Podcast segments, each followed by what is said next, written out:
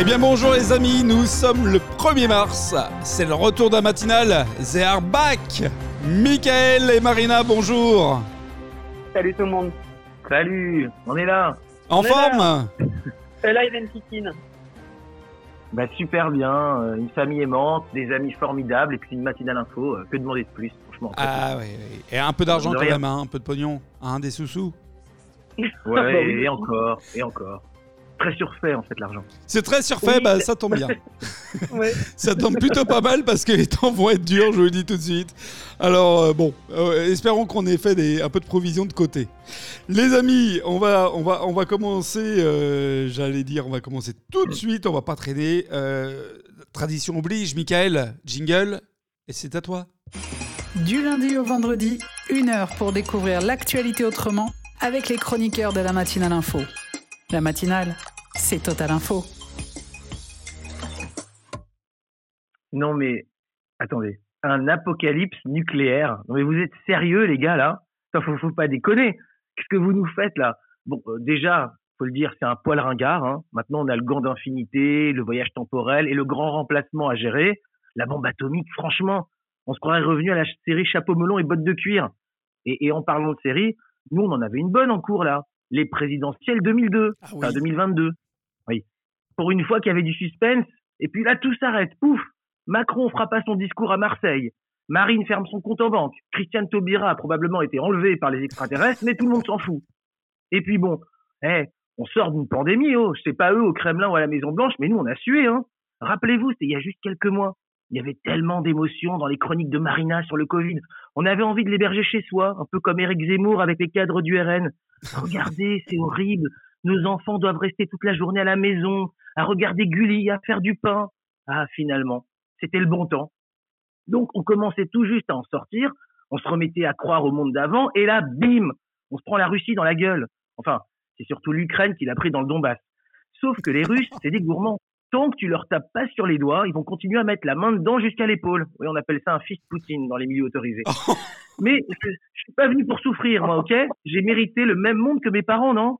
Pourquoi eux, ils manifestaient pour euh, Malek Ousekine et moi, je dois manifester avec Assa Traoré, hein? Pourquoi en mai 68, eux, ils séchaient les cours à la fac, alors que maintenant, c'est les profs qui sèchent les cours parce qu'ils ont peur de se faire décapiter? En fait, je crois que le bug de l'an 2000, il a eu lieu. Mais personne l'a vu. Il est passé en scred, il a fait bugger notre époque de bonheur.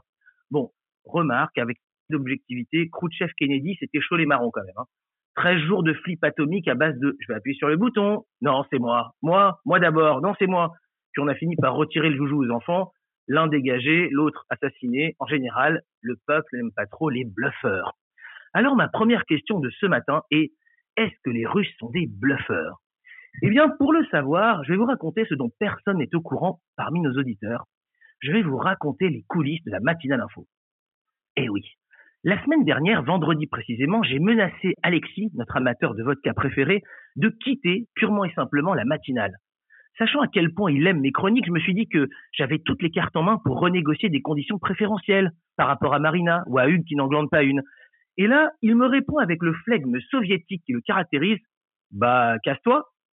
Alors c'est vrai, ça m'a pris un peu de cours.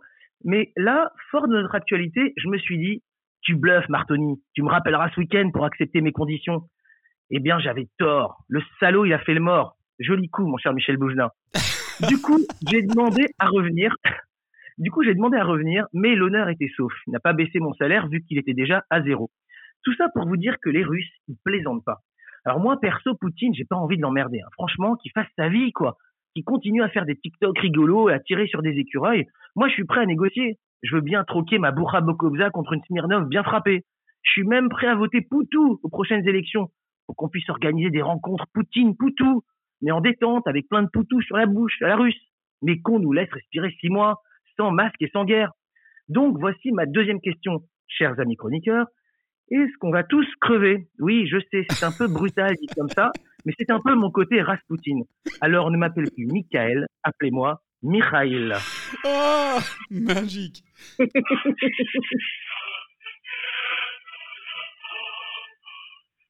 Voilà, voilà. Ah, voilà, c'est le retour. Alors, c'est le retour des grandes chroniques. Alors là, t'as fait très fort, mais alors, je vais te dire un truc, Michael.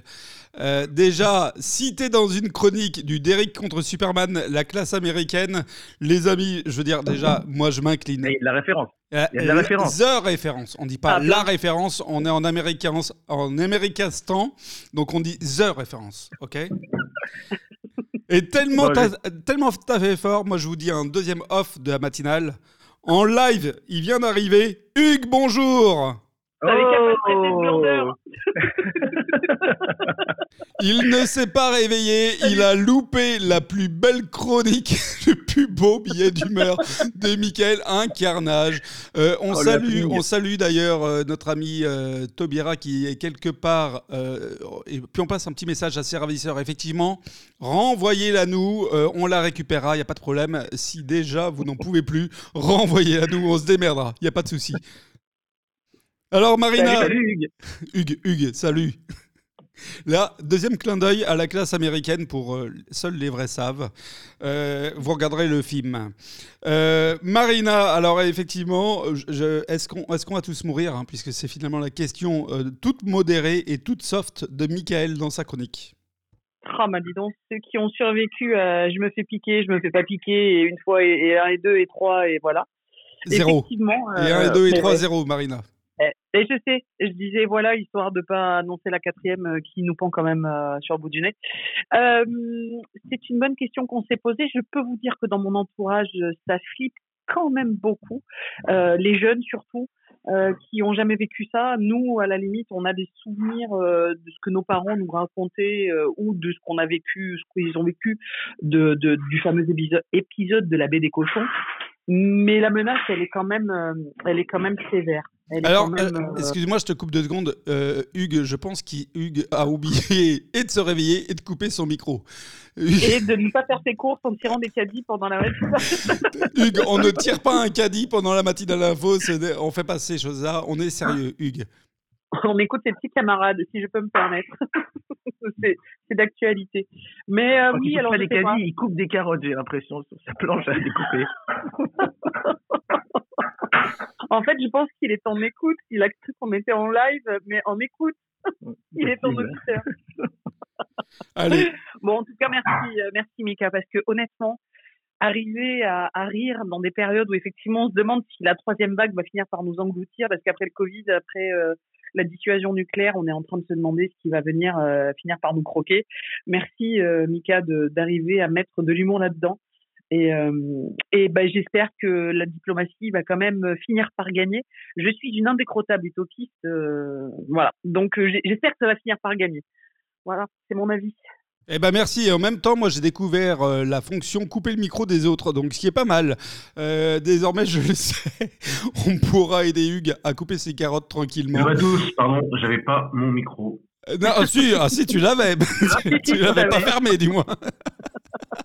Alors, Hugues, eh ben, je te pose la même question que Marina. C'est la question de la chronique extraordinaire, extraordinaire et atomique euh, que vient de nous faire Michael. Euh, Je peux te dire que je t'encourage vivement à la réécouter en podcast. Alors justement, euh, podcast Spotify, Patreon et également sur notre site internet lamatinaleinfo.fr euh, ou le best-of sur Twitter ou Facebook. Ah bah non, plus Facebook en Russie en tout cas, puisque Facebook depuis ce matin est coupé en Russie. Alors, je reviens à ma question. Hugues, est-ce qu'on va tous crever? Moi, j'espère que non, quand même. Bien sûr que non, faut, faut quand même rester positif. Simplement, euh, simplement, on a affaire à quelque chose qui, qui n'est pas euh, anodin. Je veux dire, c'est- pas, malheureusement, ça fait des années que ce conflit est, latent. Ça fait des années qu'il y a des provocations des deux côtés. D'ailleurs, à ce sujet, je voulais te, je voulais toi un petit peu comme rendre hommage à Alexis, parce qu'Alexis, euh, il y a quelques années en arrière, avait été euh, participé à, à un sondage dans le Donbass pour euh, tester si vraiment euh, la population du Donbass était plutôt russophone ou euh, enfin russe en tout cas, se sentait plus russe ou, ou côté Ukraine et ça avait valu Alexis de se faire exclure des républicains rien que pour ça. Voilà. Ah Donc, oui, et puis bah là, grâce à toi, maintenant désormais toute la France va pouvoir me jeter des tomates. la russophobie étant au maximum. Je te remercie mille fois, camarade. Tu viens de m'achever en direct. Non, mais c'était juste pour dire voilà, à l'époque, c'était peut-être pas si dans, enfin, pas aussi dans, le- tort que, cela. Ceci dit, non, on va tous crever. Simplement, moi, je voudrais rappeler un, point essentiel, c'est que il n'y aura pas de solution à ce conflit par la voie militaire. Il n'y a qu'une seule voie qui, qui ne vaille, c'est la diplomatie. Donc, je souhaiterais effectivement, moi, c'est si on veut éviter, amener justement une désescalade du conflit, il faut dès, maintenant commencer à, à envoyer nos, nos diplomates, on en a. Il y a certainement des choses qu'on peut, offrir comme garantie. Il y a aussi des choses que l'Ukraine doit accepter. Hein, ça, c'est, ça me paraît aussi évident, mais voilà, c'est, ce point que je, auquel je voudrais vraiment insister. Et non, non, il n'y a, a, pas de chance que nous nous, nous, nous crevions tous comme tu me le demandes. Eh ben, c'est une euh, chose positive. Michael, justement, je rebondis sur ce que dit Hugues. Euh, Michael, on a entendu euh, nos personnalités politiques un petit peu prendre la parole justement pour qu'il y ait euh, une médiation du président de la République. Certains même ont, proposé, je pense à Pécresse et euh, à Zemmour, ont proposé qu'il y ait un tandem. Alors Zemmour a proposé un tandem Védrine-Sarkozy pour aller négocier avec Poutine. Euh, Pécresse a, proposé simplement Sarkozy. Est-ce que finalement il n'y a pas un petit peu euh, du côté de la classe dirigeante euh, une unanimité sur le fait, et Mélenchon était tout à fait unanime là-dessus aussi, sur le fait que euh, la présidence de Macron a été incapable de gérer le dossier D'abord, bon, à nouveau, il faut le dire, ce type de situation, il est, il est, plus qu'inédit. Je veux dire, depuis 1945, on n'avait pas vu une crispation au niveau d'EFCON 3, quoi. Ah, t'as oublié euh, la Serbie, euh, mon ami, entre-temps. Oui, non, mais bon, c'était, enfin, la Serbie, on était dans, au niveau de la guerre civile. Là, on n'était pas au niveau de la guerre nucléaire. Tu bon, on, est dans, ah on est dans une tu as raison. Qui est... euh, sur la guerre d'ex-Yougoslavie, euh, il n'y avait pas de, il y avait pas d'enjeu nucléaire. Donc, tu as raison, effectivement. Là, là on a quand même, faut, faut le rappeler, on a quand même un, un président russe qui, a brandi la menace euh, nucléaire oui. de manière à peine déguisée. Hein, donc, euh, ah, mais non, voilà, mais, donc... mais ceci étant, Michael, trois jours avant lui, qu'est-ce qu'avait fait le Drian? Le Drian, qui ouvre, euh, alors que son président, donc Emmanuel Macron, euh, était en, en, en, diplomatie avec Poutine, Le Drian, trois jours avant, avait dit euh, l'OTAN est une nation nucléaire. Sous-entendu, mmh. voilà. Oui. Non, mais mon propos, c'est pas de dire qui, qui a commencé, c'est juste que, en fait, je pense qu'à situation exceptionnelle, moyen exceptionnel, donc c'est vrai que euh, Poutine étant ce qu'il est, c'est-à-dire une personnalité euh, assez complexe à déchiffrer, euh, le fait de, faire intervenir des, des présidents euh, comme le président Sarkozy d'expérience, des gens qui l'ont déjà côtoyé, qui ont, déjà vécu euh, de, de, tête à tête avec lui. tout le monde se souvient de, du fameux épisode où tout le monde pensait que Sarkozy était bourré alors qu'en fait il sortait d'un entretien avec assez viril avec avec Poutine. Ouais, c'est le mot qu'on puisse dire. Effectivement, voilà. c'est un euphémisme un euphémisme exactement, mais je, je pense que c'est plutôt une bonne idée de faire appel à des gens d'expérience et, de, et, de, et surtout d'offrir euh, aux Français un, un, une, for une, forme de, de front euh, républicain uni. quoi. C'est intéressant comme, euh, comme démarche. Bon, maintenant, à côté de ça, c'est vrai que pour l'image de Macron, je trouve pas ça terrible. Parce que du coup, il passe un peu pour le gamin. quoi. Ah ben, il n'a pas été. Ah oui, c'est sûr qu'il n'a pas été à la hauteur de la, de la stature présidentielle. Voilà. Hein. Tu as quand même puis... le sentiment que tu as envie de dire bon, écoute, tu es bien gentil, maintenant laisse-nous, ah oui. on va s'occuper des, des, trucs de, tu vois, des choses de grands. Et euh, donc c'est vrai que ça contribue pas à son image de président euh, protecteur, euh, rassembleur, etc. Ma Marina, c'est génial. Et non, le symbole même... de la coupe de l'UEFA, ça vous parle ou pas? Alors Marina, j'ai même envie de dire sur euh, ce que dit Michael. Qu'est-ce que tu en penses toi? Parce qu'effectivement, pour Macron, c'était le lancement de sa campagne, premièrement. Oui. Et la première image que l'on garde de lui, c'est de Moscou lorsque, euh, je ne sais pas si vous vous souvenez de cette image, moi, enfin, ça m'avait fait halluciner. Non, non, alors la, la, table. la, table. est un premier signal déjà, je suis d'accord avec toi, mais il y a pire. Il y a plus violent. Euh, à la fin, vous savez, ils sont tous les deux sur euh, devant un, un, pas un podium, un comment on appelle ça? Zut, euh, un pupitre. Un pupitre, merci. Chacun dans leur coin. La conférence se finit. Poutine se barre et Macron reste sur son pupitre. Il a une seconde à se dire mais qu'est-ce que je fais? Mais il est parti. Et il part mmh. derrière Poutine à, avec tu vois 5 mètres de distance à, et tu as vraiment l'impression de l'enfant qui est en train de suivre euh, les adultes. Et Poutine ne va pas le saluer pour lui dire au revoir, ne lui adresse pas un mot en disant, ne serait-ce que même sans, euh, sans poignée de main ni rien, en lui disant bon bah euh, merci, au revoir. Il se barre comme ça sans le regarder une seconde et l'autre lui court après. Michael a bah, raison, non? C'est ça. Et le problème, c'est que ça tranche avec ce que veulent essayer de nous faire passer les médias bah, qui sont tellement Macron compatibles que c'en est que c'en est quand même pénible, en nous disant que grâce à lui, Poutine va fléchir, Poutine va réfléchir, Poutine était sûr, mais finalement maintenant, comme Macron est venu, il va quand même changer sa politique et tout à coup il y a les images. Et là, les images. Le choc, le choc des images, comme on dit. Bah, bien sûr. Et honnêtement, je vais revenir Alexis sur le symbole euh, dès que les tensions arrivent et que et qu'on commence à comprendre qu'il va y avoir un problème, euh, même si on n'avait pas mesuré ni les uns ni les autres la, la, la dimension de ce problème-là. On apprend là il y a quelques jours que Macron négocie en secret la finale de la Coupe de l'UEFA qui devait avoir lieu à Saint-Pétersbourg et qu'il fait et qu'il rapatrie à Paris. Exactement. Donc, à un moment donné, si tu veux vraiment te placer comme champion de la diplomatie et comme champion du truc, ne va pas prendre ce genre de truc à Poutine en lui disant non, non, mais on est amis, hein, mais par contre, c'est moi qui récupère ce genre d'événement. Alors, euh, je, fais une parenthèse pour le coup. Je ne sais pas si c'est mal de la part de Macron parce que l'UFA, en fait, qui est l'organisme euh, qui gère les Coupes d'Europe, euh, avait supprimé, enfin, avait retiré de Saint-Pétersbourg la, la, la l'emplacement de la finale. Et donc, il y avait en remplacement en urgence deux choix. C'était ou bien les Anglais, donc Londres, ou bien nous avec Paris. Donc, euh, pour le coup, il s'est battu pour faire du lobbying. C'est pas une bonne chose parce que comment, quel est le signal que tu envoies? Est-ce que c'est vraiment le signal du champion de la diplomatie, du champion du truc, en disant bah non, l'UEFA a raison de te sucrer la finale de l'UEFA et du coup je vais la récupérer moi, mais je vais quand même venir te parler en te parlant de diplomatie. Mhm. C'est ça, c'est ce que je vois moi, c'est la valeur du symbole. Alors Hugues, euh, petite question un petit peu pour rester dans, dans, dans, ce prisme. Est-ce que euh, nos personnalités politiques françaises sont au rendez-vous de cet événement, euh, je dirais, et unique et exceptionnel euh, est-ce qu'on n'a pas vu une classe? Moi, enfin, j'étais très très surpris par euh, des personnalités et comme alors Zemmour, je l'ai trouvé plutôt brillant sur l'exercice. Euh, Mélenchon a été très très bon. Sarkozy, franchement, du grand Sarkozy. Est-ce que tout le monde a été au niveau? Bah, En fait, en posant la question, vu quand tu la poses, je pense la réponse. Tu la réponse parce que tu, tu, cites les trois principaux, enfin, deux opposants au, président, plus un qui, est un ancien président de la République. Mais par contre, tu prends soin de ne pas citer les autres. J'ai pas cité effectivement ton héros, euh, ton héroïne même, euh, et j'ai pas cité euh, Marine Le Pen, c'est vrai. Non, non, je. Comment dire Tu es mon héroïne. Voilà, c'est ça. Exactement, bravo, en fait, bon, il faut retenir d'abord des choses, c'est que cette, histoire, ce, conflit Ukraine-Russie, intervient au mauvais moment parce qu'on est en pleine campagne présidentielle. Donc, euh, donc là, pour le coup, euh, pour le coup, ça, tombe, très mal. Euh, personne dans les, les principaux leaders n'a la bonne attitude. Et puis, le problème, c'est qu'on aurait bien aimé que ça, que ça n'arrive pas maintenant, en fait. Euh, alors, bon, plusieurs choses que je, je retiens.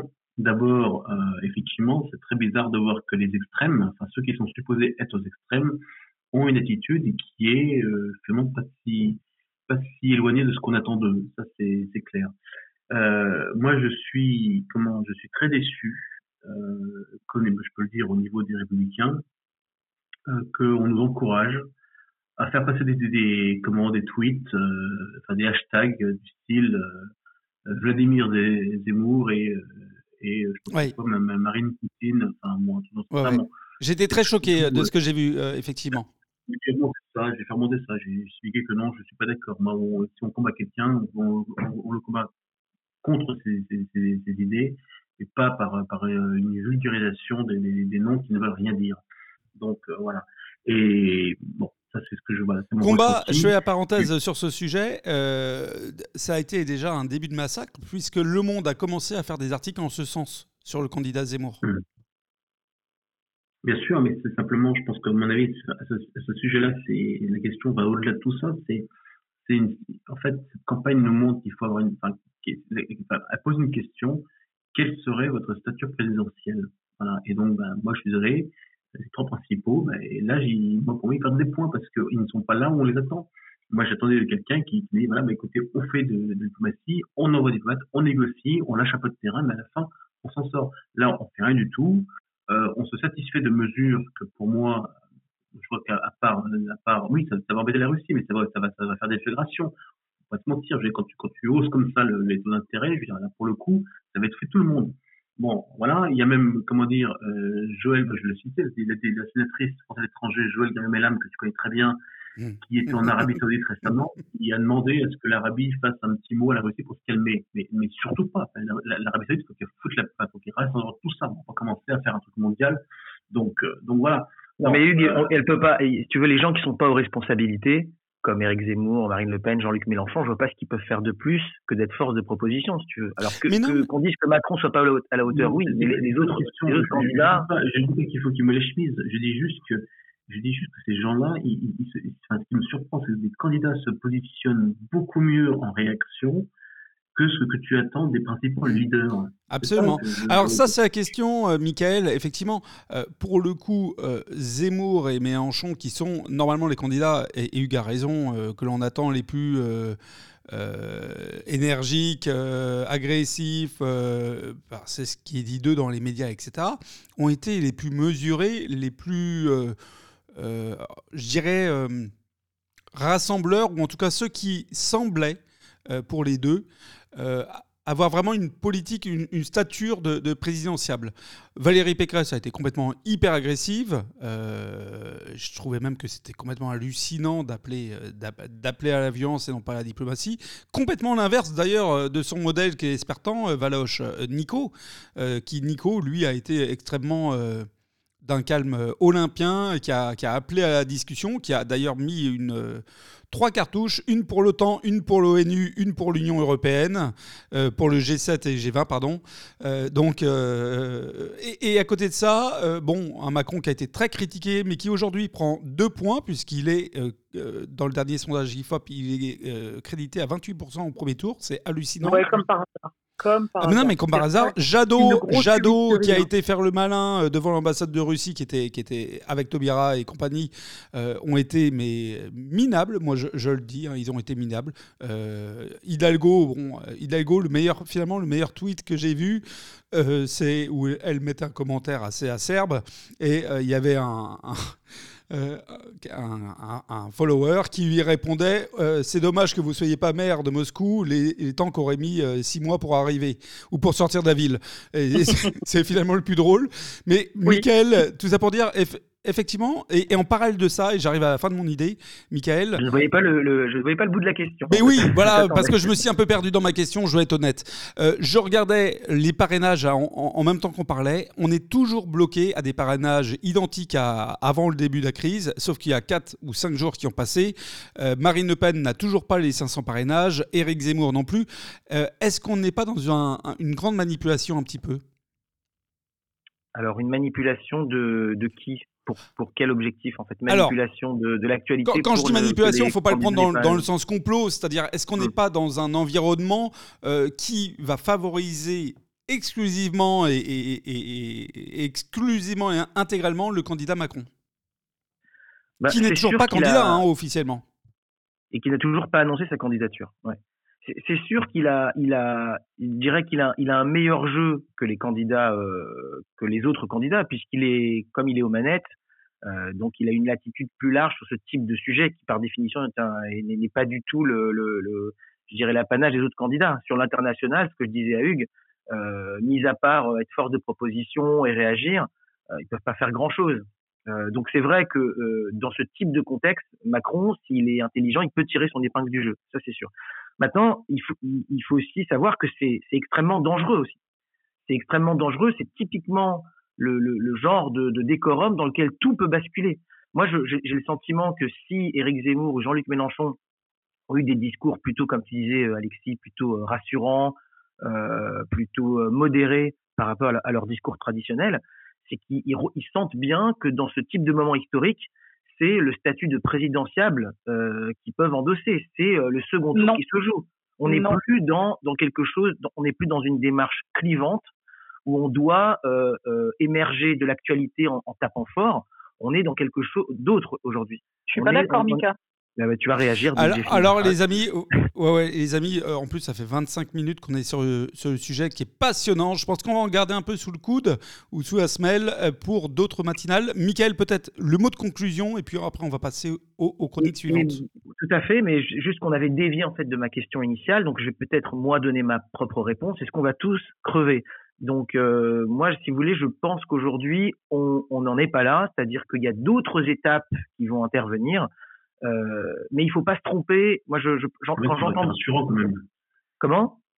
Oui, oui, c'est-à-dire que c'est-à-dire qu'il y a d'autres pour pour que euh, euh, Vladimir Poutine exprime euh, justement cette, euh, cette position, il y a d'autres étapes qui peut enclencher avant de passer à, au feu atomique. Quoi. C'est-à-dire que il y a les, il y a le, les, attaques technologiques, il y a les satellites, il y a l'attaque directement sur le territoire ukrainien. Enfin, je veux dire, bon, on n'en est pas encore là, mais, ce qui ne veut pas dire que c'est à écarter. Voilà, c'est, il y a quand même cette ombre qui est là. Voilà. Et les amis, je vous rassurer, c'est du bluff.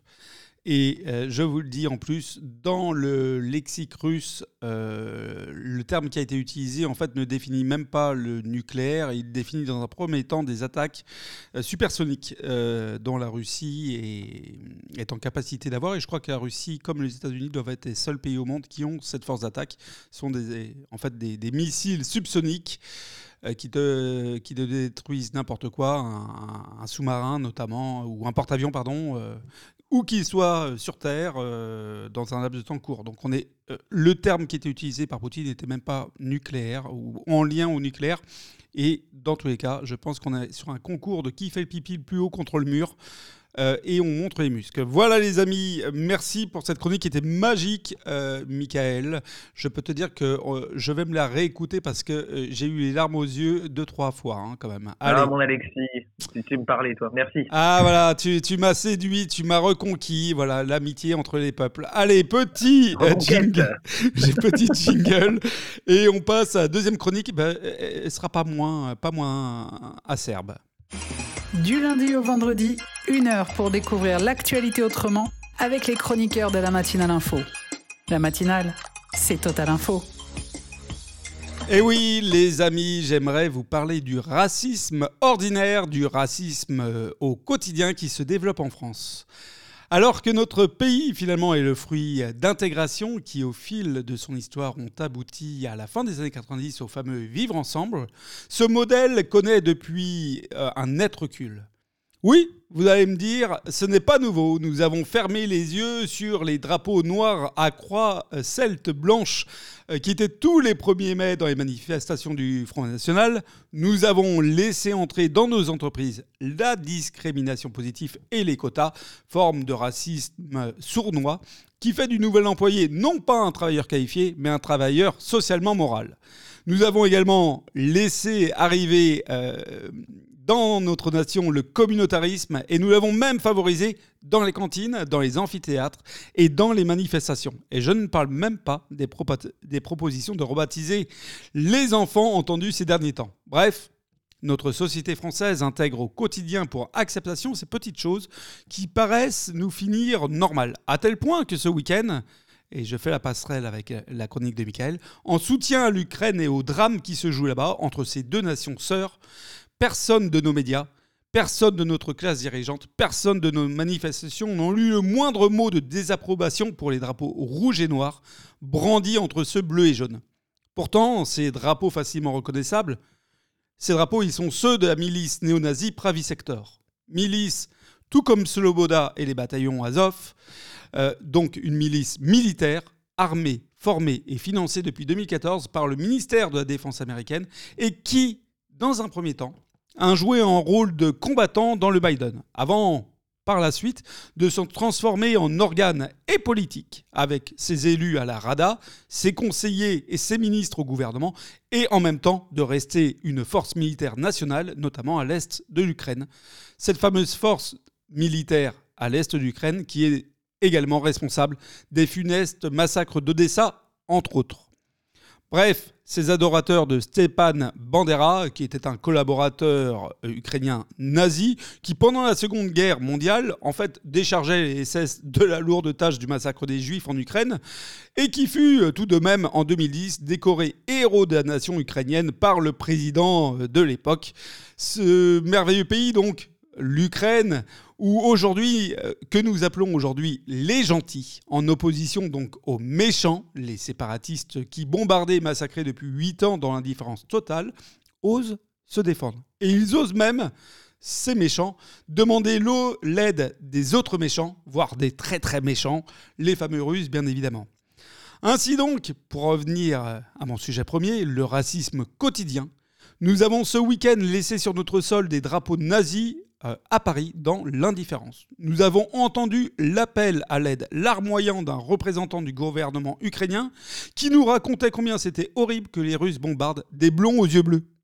Nous avons fermé les yeux sur les gardes polonais refusant euh, l'entrée de leur pays aux réfugiés ukrainiens non caucasiens. Bon, disons-le clairement, au noir.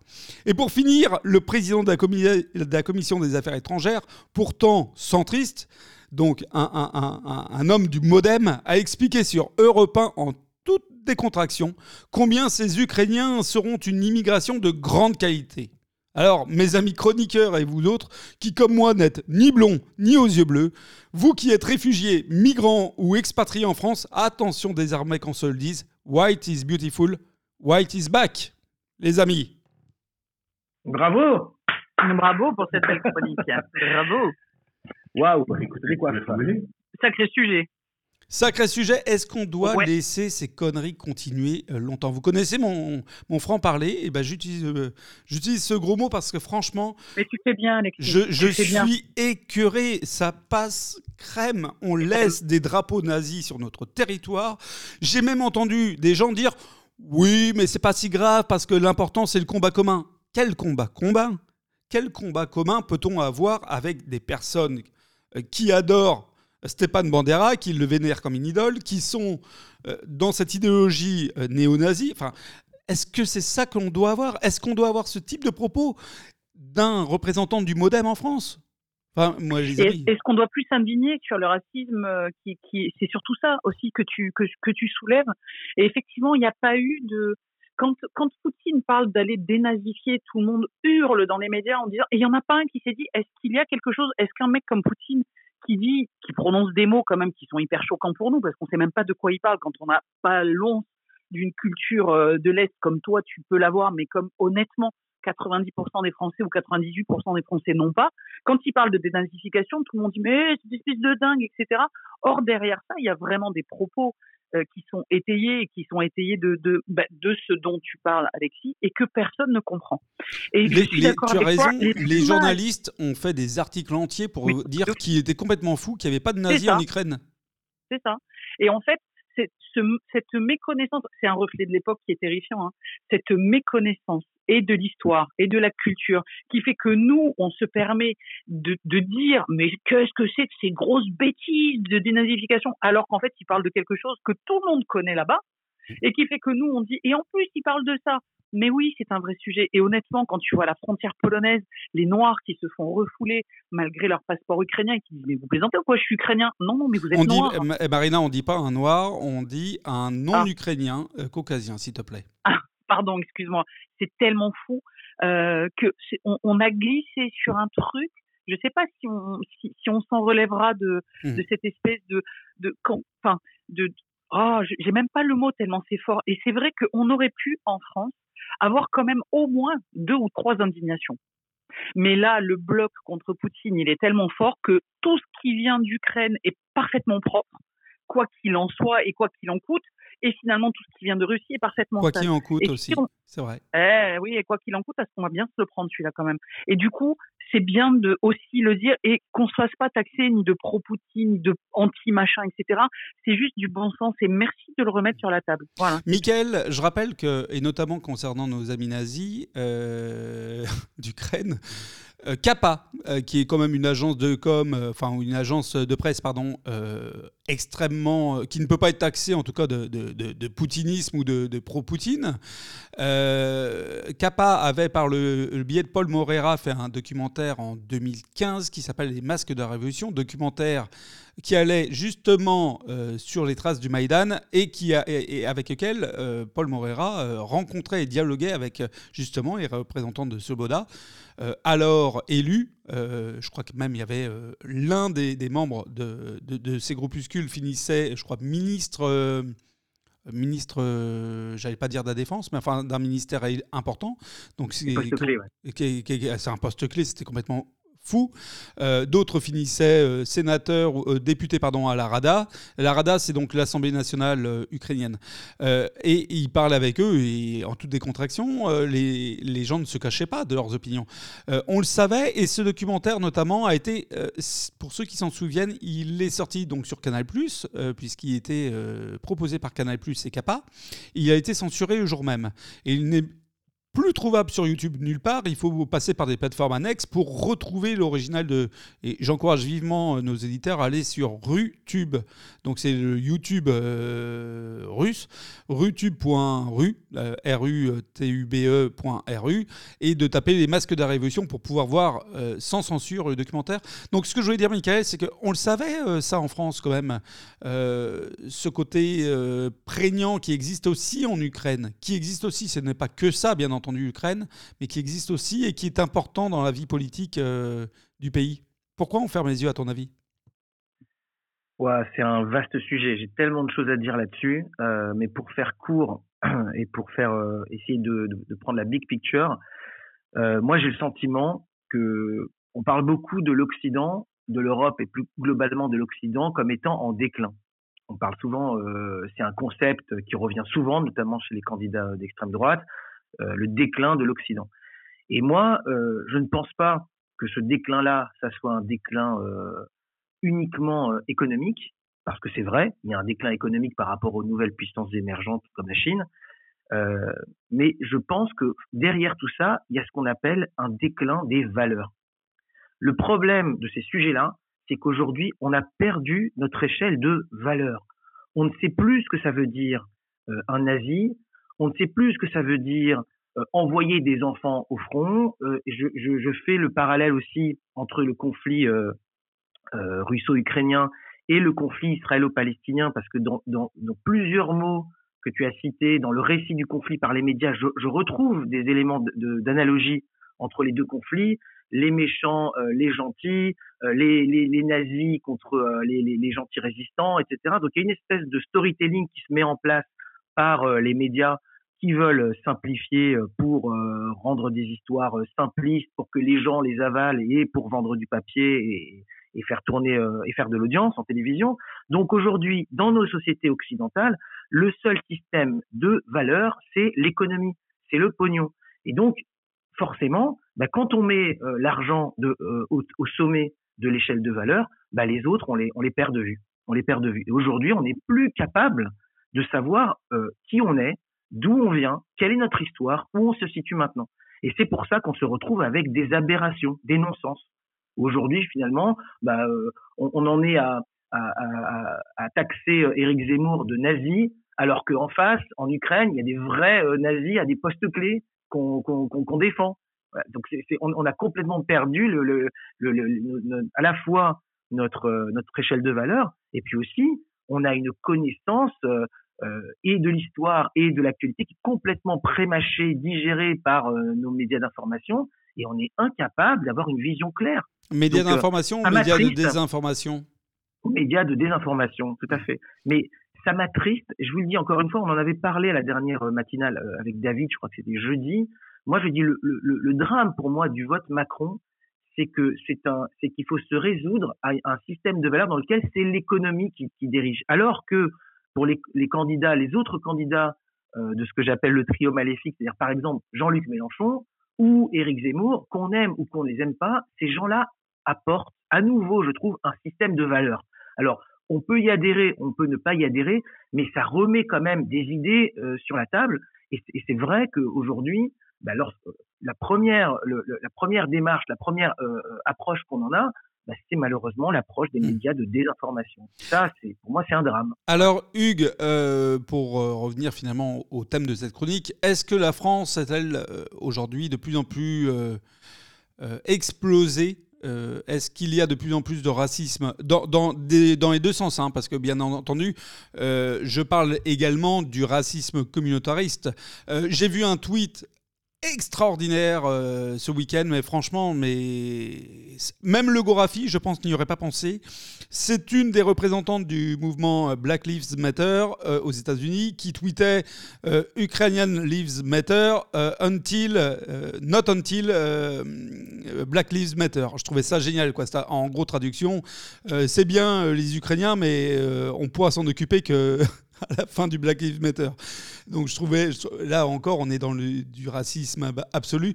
Est-ce que notre pays, Hugues, euh, n'est pas, euh, pas complètement fracturé? Non, non, je ne peux, pas dire à ça. Alors bon, écoute, plusieurs choses. Euh, figurez-vous, bon, ça, ça va faire hurler Marina, mais on a eu une visite d'une députée des Français étrangers à Riyad en décembre dernier. Donc, il y avait un, un petit, garçon d'une classe de collège qui demandait à, à ce député en question, Madame, est-ce que la France est devenue un pays raciste? Parce que effectivement à l'époque on parlait beaucoup de, de communautarisme chez nous. Voilà. À la députée de, répondre que non, pas du tout, mon petit, la France n'est pas un pays raciste, juste seulement une petite partie de la bourgeoisie est raciste. Et elle finit son propos par dire que des, des auteurs français qui s'appelaient euh, qui s'appelle d'ailleurs Montesquieu ou Victor Hugo, à leur époque, étaient aussi des racistes. Bon. Alors, je dis quand même, franchement, pour une députée, là, on bat, des records euh, assez, euh, assez improbables. C'est pas du tout le, dialogue de ce que, comment, de ce qu'on attendait. Puis après, du coup, moi, j'ai eu la parole derrière. Et ce que je réponds simplement, c'est que non, nous ne sommes pas un pays raciste. Pourquoi? Parce que nous n'avons jamais eu autant de personnes qui sont venues en France si vous comparez euh, ce que nous avons chez nous par rapport à l'Italie, nous battons un record. L'Italie, c'est zéro. Si, les, les, comment, les, critères d'entrée à l'époque en Italie, les critères de naturalisation sont bien plus drastiques que, chez nous. Donc chez nous, effectivement, on, a su euh, ouvrir la porte. Hein. Certes, l'accueil n'a pas toujours été bien fait, ou voire certains accueillants sont pas non plus intégrés comme on l'espérait. D'accord, mais bon, il y a effectivement un travail à faire toujours au quotidien de comment d'intégration ou d'assimilation, comme dirait Eric Zemmour, je sais pas. Mais en tout cas, non, je ne peux, pas estimer que notre, pays est profondément marqué par le, par le communautarisme.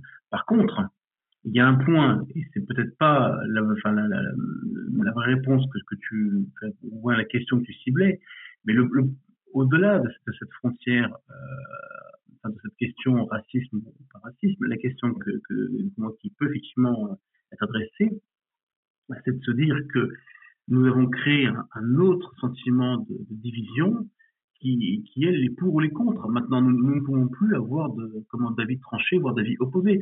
Euh, euh, écouté Michael dans sa très belle, dans cette très belle réponse euh, juste avant moi, qui parlait effectivement des, pour, des, des, pour Ukraine ou anti-Russie. Non.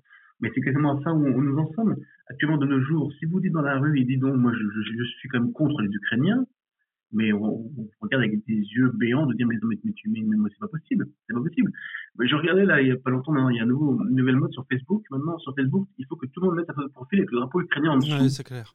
D'ailleurs, euh, nos amis du Donbass apprécieront parce qu'ils n'ont pas eu l'opportunité d'avoir le soutien euh, de la communauté internationale.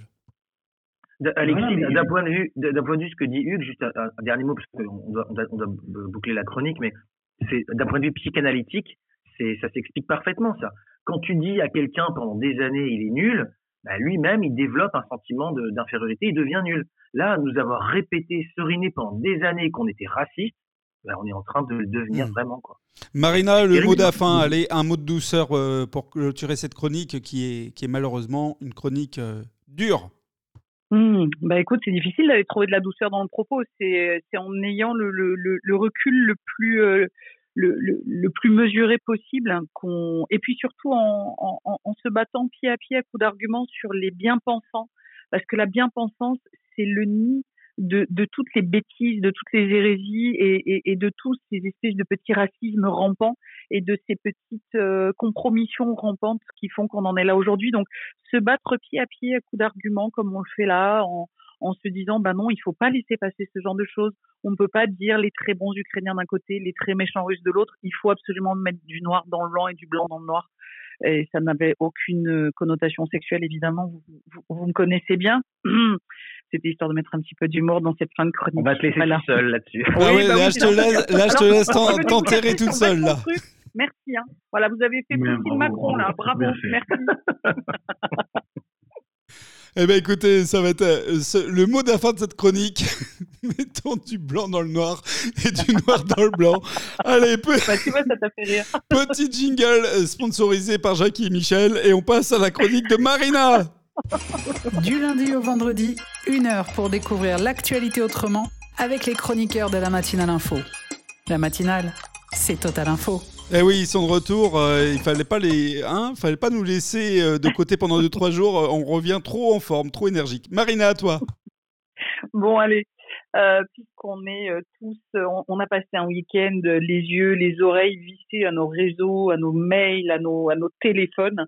Je vais vous parler un petit peu de, de la problématique du droit à la déconnexion. Vous savez, c'est un, c'est un petit, un petit sujet qu'on voit revenir régulièrement, notamment qui touche beaucoup les cadres. Euh, c'est qui on a, on a identifié dans les cas de burn-out, etc., qu'il y avait ce fameux droit à la déconnexion. Alors, je vous dis un petit peu ce que c'est. C'est le fait d'obliger une entreprise à ne pas envoyer de mail, à ne pas envoyer d'injonction à répondre en dehors des heures de bureau. Alors aux États-Unis, bah, euh, on imagine bien, hein, c'est toujours les, pionniers dans ce genre de truc. Euh, ça a été, euh, ça a été très très encadré. Maintenant, il peut y avoir des des amendes, il peut y avoir vraiment un côté punitif. Et puis chez nous, ça arrive doucement. On revoit régulièrement poser ces sujets. C'est parce qu'il y a la, la frontière. On parle de blurring aujourd'hui. Le blurring, c'est le fait qu'il n'y ait plus trop de frontières entre la vie pro, la vie perso, et que répondre à un email parce qu'on a son téléphone sur soi et que c'est pas un problème.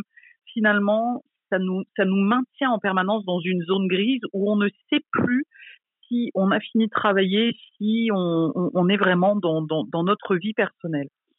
Et je trouve que c'est un signe de notre temps aussi, puisqu'on n'arrête pas d'en parler ce matin, et puis évidemment, on est, on, est au cœur de l'actu sur, sur le signe des temps, mais celui-là, il est pas mal, parce que si on n'arrive plus à, à se déconnecter, je voudrais savoir déjà si vous, ça, vous le fait, si vous, ça, ça vous arrive le week-end de bosser, de répondre à des emails, etc. Mais est-ce que c'est pas aussi un, un signe qu'on laisse glisser ces temps de famille, ces temps où on va se consacrer complètement à autre chose? Et puis la question qui arrivera juste ensuite, c'est est-ce que les réseaux ne prennent pas trop de place dans nos vies? Euh, J'en profite pour glisser ici euh, le petit souci de pluralité des médias avec euh, l'appel à, couper les chaînes RT France et Spoutnik euh, en France sous prétexte de propagande pro-russe et qui nous enlève un petit peu encore peut-être ce regard de pluralité dont on a tant besoin. Et hop, je reboucle là-dessus. Donc, ma question, messieurs, ce matin. Est-ce que vous, un, dans vos vies, vous êtes dans la zone du blurring? Est-ce que vous mélangez le pro, le perso en permanence? Ou est-ce qu'au contraire, il y a le sacro-saint euh, le sacro-saint mur de quand j'ai fini de bosser, je me consacre à ma famille. Et le deuxième point, c'est est-ce que vous pensez que les entreprises doivent être sanctionnées si elles mettent trop la pression à leur cadre, notamment le week-end et en dehors des heures de bureau? Allez, on va commencer par Hugues et on remontera à Michael ensuite. Hugues? Ah bah alors là, je suis un gros fautif alors parce que non seulement euh, je suis en je suis en mode, enfin, euh, mon, téléphone, c'est mon téléphone pour tout. Donc, j'ai ma ligne du perso, ma ligne du bureau, les mails perso, ceux du bureau. Donc, euh, forcément, quand euh, quand il y, a, y, a, quelque chose qui est assez important, euh, je fais maintenant. Maintenant, je, je, reconnais aussi que voilà, je sais parfois attendre quand c'est un, moment de, de week-end en famille. Ben voilà, du coup, je peux je peux apporter quelque chose. Je suis pas non plus quelqu'un qui dégaine tout de suite et et voilà, sauf si c'est quelque chose de rapide. Euh, bah écoute, c'est effectivement euh, de nos jours, de toute façon, c'est ce qu'on a voulu faire. Hein. On, écoutez, il y a il y a encore 20 ans, on avait juste un téléphone portable. Maintenant, le téléphone portable, il est devenu appareil photo, il est devenu boîte à mail, il est devenu euh, Club de rencontre. voilà, c'est un, un, outil qui est devenu finalement indispensable. On peut même aller sur les, réseaux sociaux finalement. Bon, donc euh, c'est quand même quelque chose, c'est ce qu'on a voulu faire. On a voulu faire de l'homme cet homme qui est multiconnecté et qui justement devient perdu quand il n'est plus déconnecté. Euh, regardez de nos jours, quand vous allez vous balader en ville en voiture, euh, peu de gens se baladent sans leur GPS parce que maintenant on n'a plus ce sens pratique de dire bah tiens la, ville je la connais par les rues machin j'ai tourné à gauche au la troisième pour aller chez le boulanger. Non maintenant euh, partout où vous allez hop boulanger machin et vous suivez le GPS etc donc c'est nous, nous, sommes devenus enfin nous sommes rentrés dans, dans une ère que je qualifie d'ère robotisée. Voilà. Donc je effectivement bah, je ouais, je me suis mis au multiconnecté effectivement j'avoue.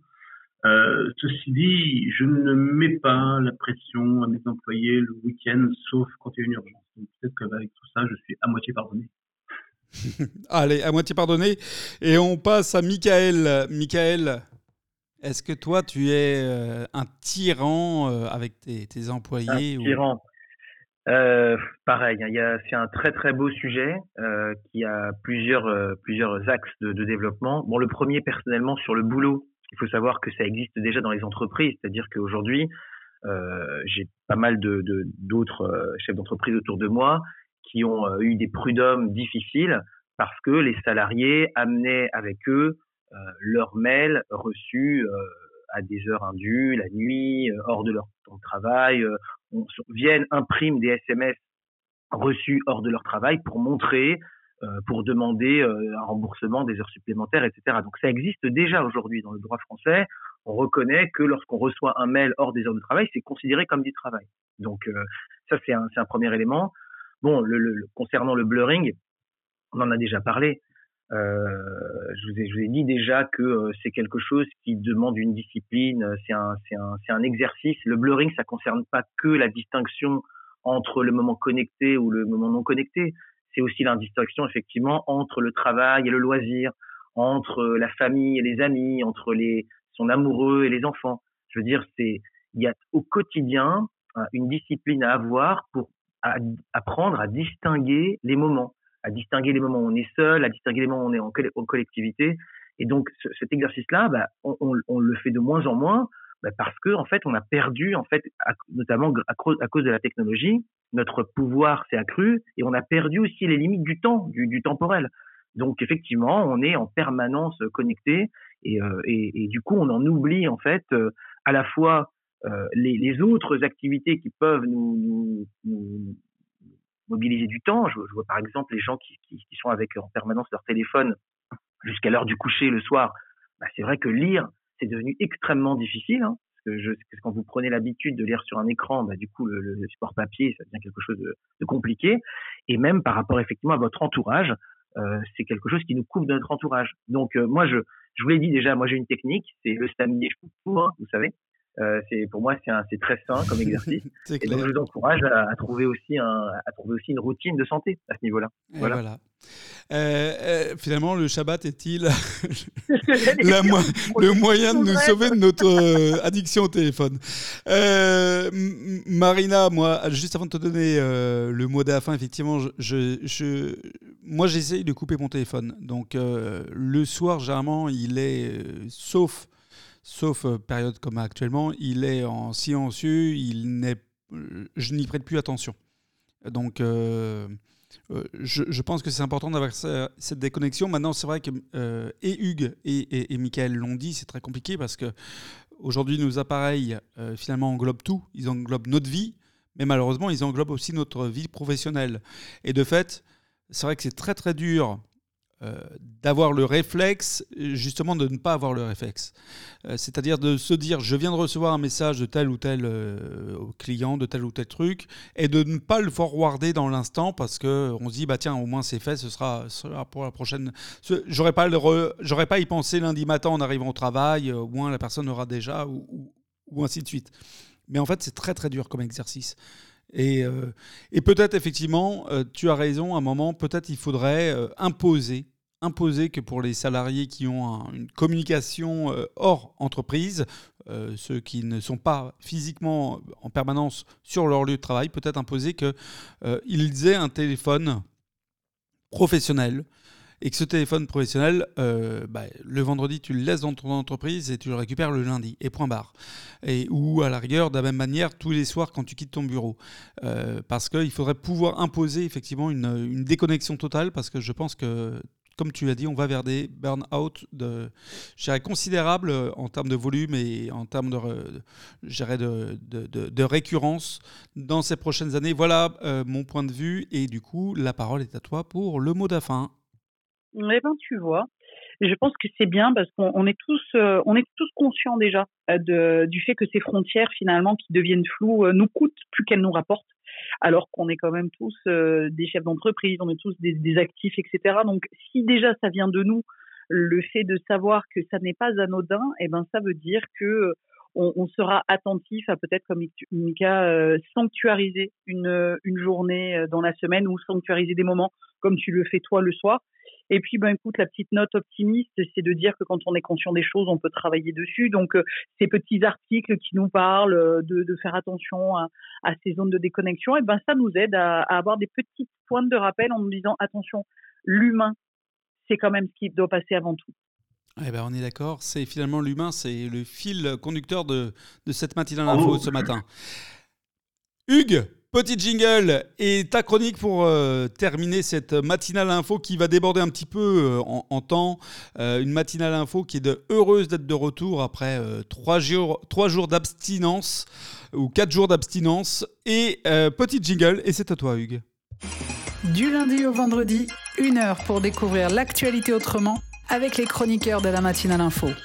La matinale, c'est Total Info. Alors de quoi vas-tu nous parler? Mais non, et justement, moi je voudrais vous parler d'économie euh, ce matin parce que c'est un, un, point comme qui me tient à cœur. Euh, on, assiste depuis, alors bon, mais j'ai pas les compétences, euh, c'est pour ça que j'ai besoin aussi de, votre aide pour, pour ces, ces questions-là. Euh, depuis depuis quelques jours, donc depuis donc ce conflit euh, qui, qui a démarré, en fait, on observe que sans arrêt, vous avez donc les places financières qui, qui s'effondrent parce qu'on a eu donc le, CAC 40 est, est, tombé en désuétude il y a maintenant trois jours. C'est un plongeon et puis euh, donc tous les jours il y a il y a justement un coup de hausse parce que maintenant on pense qu'effectivement la diplomatie va l'emporter donc euh, là donc hier soir j'écoutais une émission donc euh, effectivement les, le Dow Jones et donc les places asiatiques espéraient enfin croient en tout cas en la paix donc le, cours était légèrement monté, donc, enfin, donc le marché avait fait ses, pertes de la journée. Bon, puis bon, ce matin, on verra à 9h ce que ça, va donner. Moi, je voulais juste vous interroger sur un point. Euh, quelle est votre vision de tout ça? Est-ce que vraiment euh, les comment gérer les parce que on a quand même un marché qui est assez tendu. Euh, on, on est capable de, perdre, voire de gagner des points la journée. Euh, en rien de temps. Donc, je euh, comment vous voyez vous les choses de votre côté euh, Est-ce que vraiment vous, trouvez que c'est quelque chose qui va durer très longtemps et donc on, je dirais donc les, marchés, les, places financières euh, importantes, donc quand j'ai importante, c'est-à-dire le, Japon, le, comment aux, États-Unis, puis donc aussi en, Europe. Est-ce que justement ce sont des, des places qui vont être menacées? Voilà, euh, voilà c'était un peu mon, point là-dessus, parce que justement, en fait, il y, a un espèce, moi, mon sentiment, c'est qu'il y a une espèce de yo-yo euh, permanent qui, s'installe et, qui fait qu'à la fin, euh, en fait, bah, les investisseurs perdent plus que que ce qu'ils ont en tout cas espéré euh, avec leurs leurs différents placements. Donc, est-ce que vraiment c'est quelque chose dont il faut s'inquiéter, ou est-ce qu'au contraire c'est quelque chose de tout à fait normal et puis dans quelques jours on, on aura fini, on passera à autre chose. Eh ben, merci pour cette belle question. Euh, Hugues, je prends la parole en premier, du coup, puisque j'étais hier soir avec euh, euh, tout un groupe de personnes, notamment un, directeur d'une banque russe, et on, on, discutait, et il a dit quelque chose d'extrêmement intéressant. Moi, effectivement, j'étais assez naïvement en train de me dire bon, euh, les bourses vont reprendre une fois que la, crise sera passée. Et en fait, non. Euh, en fait, leur vision en tant qu'économiste, euh, à ces personnes qui étaient autour de la table, en tant que dirigeant de banque, c'est de dire non, pas du tout, parce que là, on est dans l'immédiat, on est dans une situation qui est celle Covid. Donc, on n'a pas l'impact encore économiquement lié à la crise en Ukraine. On est sur un impact du Covid. Et donc, en fait, l'impact C'est comme une vague, si tu veux. Euh, la vague Ukraine va arriver après. Elle n'est pas encore arrivée. Et donc, cet impact ou cette vague va venir frapper nos économies et notre vie au quotidien euh, sur justement les hausses qui vont être répercutées, alors énergétiques, de matières premières, sur le coût des matières premières, etc. Euh, elle va être répercutée d'ici un mois, deux mois, peut-être trois mois. Et de ce que eux me disaient, leur analyse est que c'est plutôt une tendance qui va être longue et dure. Donc, euh, je pense que malheureusement, euh, si j'entends le message qui m'a été dit hier, c'est euh, voilà, comme disait Churchill, du sang, de la sueur et des larmes. Michael, peut-être. Très longtemps. Quoi. Je pense qu'on est dans le dur euh, très clairement. Et alors, euh, je fais une parenthèse économique. Vous savez que donc 36 euh, pays, je crois, ont, bloqué les vols, notamment à destination de la Russie, ou en tout cas de toutes les compagnies russes. La réciproque a été menée par les Russes, donc qui ont également fermé leur espace aérien à 36 pays. Est-ce que vous savez, euh, bien évidemment vous le savez puisqu'on en a discuté hier soir en off, qui est le seul pays finalement euh, non ami des, Russes qui n'a pas ouvert, euh, qui n'a pas, qui n'a pas mis en place cette même sanction? Eh bien, ce sont les Américains. Et hier, pour finir sur le volant économique, et de la même manière, donc les et les avions euh, américains euh, peuvent tout à fait voyager et circuler euh, au-dessus du, du, territoire russe. Et la réciproque est vraie, les avions russes peuvent circuler au-dessus du territoire américain. Et pour finir la réciproque, hier, de tout ce qui m'a été dit, c'est finalement, une fois que cette crise militaire va être passée, une fois que la diplomatie aura fait son œuvre, les investisseurs qui vont revenir et qui vont travailler avec euh, la Russie, ce ne seront pas les Européens, ce seront les Américains, les pragmatiques américains, qui seront les premiers sur place et qui ne s'encombreront pas de détails. Voilà ce, que, ce qui m'a été donné, voilà, euh, le point de vue économique euh, qui m'a été communiqué en tout cas et, qui me semble tout à fait pertinent. Michael, pardon. Oui, non, euh, moi je t'écoutais avec attention. Euh, moi je suis euh, l'actualité économique via le marché des devises, puisque régulièrement je change de l'argent de l'euro en shekel, comme je fais souvent l'aller-retour entre les deux pays. Et, et moi je, je, je, pense aussi que la, la santé des marchés financiers repose sur la confiance. Donc dans le cas optimiste extrême, je dirais que pour rétablir la confiance, bah, il faudrait qu'on se dise d'une part que le Covid s'est terminé, euh, ça, euh, rien n'est moins sûr par rapport à l'émergence de nouveaux variants. Et puis surtout qu'en fait, euh, la, guerre en Ukraine, c'était juste une petite balade de Vladimir Poutine et que tout va rentrer dans l'ordre d'ici trois mois. il va rentrer dans ses pénates et on va continuer comme dans le monde d'avant, pour reprendre l'expression à la mode. Et ça, franchement, il faudrait être un bisounours pour croire ça. Moi, je n'y crois absolument pas. Donc, je pense comme d'ailleurs comme Alexis qu'on rentre dans une grande période d'instabilité une grande période d'instabilité euh, politique et donc économique. Et donc, je suis pas certain que ça va faire du bien au marché financier. Voilà. Donc, si vous avez des, autres, des choses à faire, je pense qu'il faut les faire maintenant. Marina, est-ce que tu as des choses à faire justement, ou un avis en tout cas sur la question? Bah écoute, oui, parce que c'est, euh, on, on, arrive, on, sort, on sort, et encore quand je dis on sort, je suis très optimiste, de ces deux ans d'incertitude, euh, puisqu'on parle de la, de, de, la confiance dans les marchés, qui est le fer de lance de l'économie. Et effectivement, la multiplication depuis quelques jours des sanctions contre la Russie, en fait, à un moment donné, j'ai eu l'impression d'être dans un, mauvais scénario de film où on a des gens qui, euh, qui ne sont pris que par l'émotion. Or, le marché doit être géré par tout sauf par l'émotion. Et Ursula von Leyen, qui, à mon avis, marquera de sa présidence euh, de l'Europe beaucoup, beaucoup de faux pas, euh, n'a cessé de multiplier les appels à des sanctions violentes, définitives, etc. Et je pense que les conséquences de, de tout ça vont être durables. Donc, pour répondre à ta question, Hugues, euh, moi j'ai l'impression qu'on va se prendre un coup de pelle, mais euh, gigantesque, parce que je ne sais pas comment ça va finir pour les marchés de l'énergie. Je ne sais pas comment ça va finir sur le montant des devises, etc. Mais ce week-end, tranquillement, j'ai fait pour la première fois de ma vie un plein d'essence avec une essence ici à Nice à 2,10 euros parce qu'on est bien gentil avec les 1,80 Et ce n'est pas encore le prix euh, lié à l'Ukraine. Voilà, et on est bien d'accord que ce n'est pas encore le prix lié à l'Ukraine.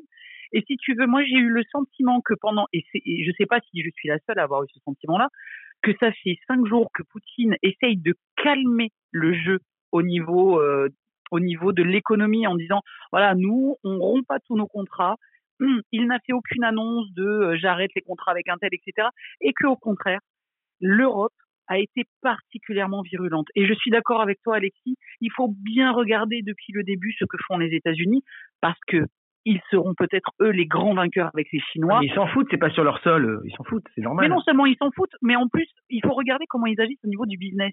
C'est super intéressant parce que finalement, ceux qui vont se prendre un coup de pelle, ce sont les Européens. ça, Et nous, sûr. en première ligne. Non, mais que nous, on pouvait rien faire d'autre. Je veux dire, il, est, il est hors de question d'entrer en guerre contre la Russie. Ça, ok, c'est exclu il est hors de question de leur donner des sanctions parce que sinon les sanctions vont se retourner contre nous. Donc finalement, on fait quoi Elles se retournent contre nous. Enfin, elles vont se retourner contre nous. Je, je, donne un exemple d'un article qui est sorti dans Bloomberg vendredi. Bloomberg, excusez-moi, c'est pas un, c'est pas un support média euh, pro-Kremlin, hein, soyons très très très très clairs.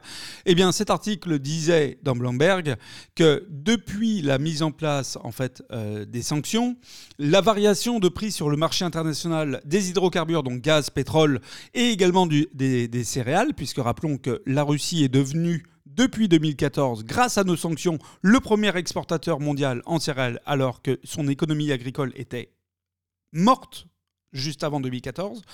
Euh, elle rappelle que donc la variation de ces prix sur ces trois, notamment ces trois axes, mais pas que, a fait que la Russie aujourd'hui, par jour, sur cette variation de prix, gagne 700 millions de dollars par jour grâce à l'augmentation de, ces prix.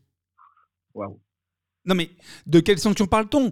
Euh, Le SWIFT qui a été coupé pour les établissements bancaires, eh bien accrochez-vous les amis, il n'a pas été coupé le SWIFT pour Gazprom. C'est-à-dire que aujourd'hui, et puisque nous le savons et que les journalistes peuvent nous baratiner sur BFM TV autant qu'ils veulent, il y aura toujours du gaz russe en Europe parce que le président de Total, dans un article dans Le Point, l'a rappelé il y, a, il, quatre jours, nous ne pouvons pas, nous ne sommes pas en capacité technique de, de ne pas utiliser le gaz russe avant au moins techniquement deux ans normalement trois ans, mais deux ans si vraiment on se speed. Parce qu'il faut reconstruire les infrastructures, etc. Et il dit, ce n'est pas possible. Et dans tous les cas, même si on coupait tout, ça veut dire qu'on repasse au charbon, super pour l'écologie au passage. Euh, le charbon, donc vendu par les Allemands ou autres. Et donc, euh, cet article, toutes ces choses-là font qu'aujourd'hui, les Européens continuent à acheter du gaz à Gazprom, que le SWIFT n'étant pas coupé de Gazprom, ils vont payer en quoi? Eh ben, Ils vont payer en dollars et en euros comme d'habitude. Il n'y a pas de changement. On est, dans une économie, simplement ils vont le payer maintenant avec les nouveaux prix. Même si les accords ont été euh, dealés pour plusieurs années, qu'il y a une stabilité, en tout état de cause, il y a une augmentation de, tous ces coûts mondiaux euh, qui va se répercuter sur, qui finalement? Sur ceux qui ne devaient pas être concernés par les sanctions, c'est-à-dire vous, moi, les petits, euh, les, populations faibles, à faible revenu euh, de Russie ou d'Europe, euh, et, du reste du monde d'ailleurs au passage. Donc aucun intérêt concernant la crise qui nous entoure. Hugues, peut-être un petit mot sur ce, sujet. Mais justement, en fait, j'apprécie vos retours qui éclairent un peu mon, point de vue. ça, je dirais effectivement. Alors, Marina, un très bon point. quand Marina cible la présidente du, comment, du Conseil de, de l'Europe, là, Ursula. La pyromane. Euh, la pyromane du Conseil de l'Europe. Oui. Ouais, ouais, oui, c'est tellement je m'intéresse que je ne sais même pas son, son nom, donc, euh, donc voilà, je vais Ursula. Donc, voilà. J'en étais resté, moi, en fait, j'en étais resté à cette dame qui un jour a fait une démonstration pendant le Covid de comment ça avait les mains. Ça m'a tellement marqué. J'ai dit, mais bon sang, mais, mais à quoi ces gens peuvent servir? Donc effectivement, on a affaire à une gaffeuse, une dangereuse, sont des gens qui effectivement qui escaladent un peu, un peu tout ça et enfin, qui en, tout cas qui provoquent une, escalade des comment de, de, de tension. Ça, je, je, suis bien d'accord. Et effectivement, euh, les, les, sanctions. Les, donc oui, je, je reconnais que enfin, la conclusion de tout ça, c'est de dire que les sanctions euh, prononcées par, par l'Europe, à la fin, vont se retourner contre nous. Voilà. Merci Hugues pour cette belle chronique. Michael, finalement, est-ce que cette chronique, euh, c'est pas un peu un titre d'un film de Clint Eastwood et pour quelques dollars de plus? Un peu. Maintenant, je trouve qu'il nous manque euh, une chroniqueuse comme Chani pour nous donner les bons tips pour les placements financiers là, pour les, les prochains mois. Ah oui, oui, eh oh oui. oui. En attendant, Oui. les amis, merci pour cette magnifique matinale euh, qui était très énergique. On été content de revenir après ces quatre jours euh, de, de- de- de repos et de veille euh, d'actualité.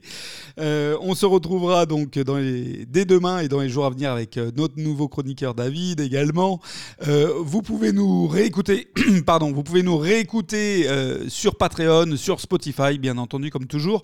Nous suivre sur nos réseaux sociaux. Alors pour ceux qui ont encore Facebook, sur Facebook, la page La Matinale Info. Sur Twitter, pour ceux qui ont encore Twitter, Matinale Info.